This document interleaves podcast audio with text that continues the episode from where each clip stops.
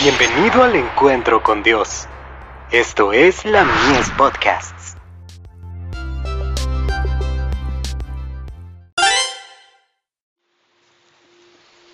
Recibiréis poder.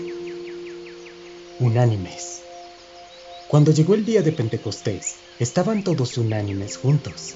Hechos capítulo 2, verso 1. A nosotros hoy, tan ciertamente como a los primeros discípulos, pertenece la promesa del Espíritu. Dios dotará ahora a hombres y mujeres del poder de lo alto, como dotó a los que en el día de Pentecostés oyeron la palabra de salvación.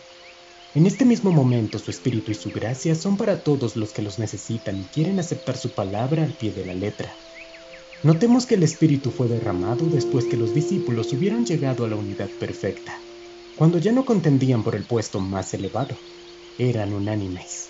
Habían desechado todas las diferencias. El testimonio que se da de ellos después que les fue dado el Espíritu es el mismo. Notemos la expresión. La multitud de los que habían creído era de un corazón y un alma. Hechos capítulo 4, verso 32. El mismo espíritu de aquel que había muerto para que los pecadores vivieran, animaba a toda la congregación de los creyentes. Así puede suceder ahora. Desechen los cristianos todas las disensiones y entréguense a Dios para salvar a los perdidos. Pidan con fe la bendición prometida y ella les vendrá. El derramamiento del Espíritu en los días de los apóstoles fue la lluvia temprana, y glorioso fue el resultado, pero la lluvia tardía será más abundante.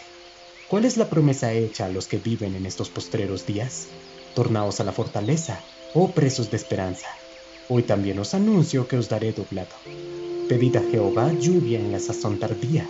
Jehová hará relámpagos y os dará lluvia abundante, y hierba en el campo a cada uno. Zacarías capítulo 9, verso 12 y capítulo 10, verso 1. Joyas de los Testimonios. Tomo 3, páginas 210 y 211.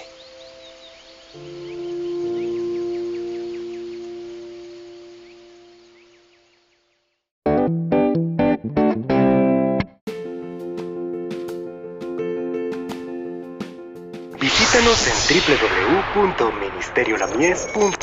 www.ministeriolamies.org para más contenido. Dios te bendiga.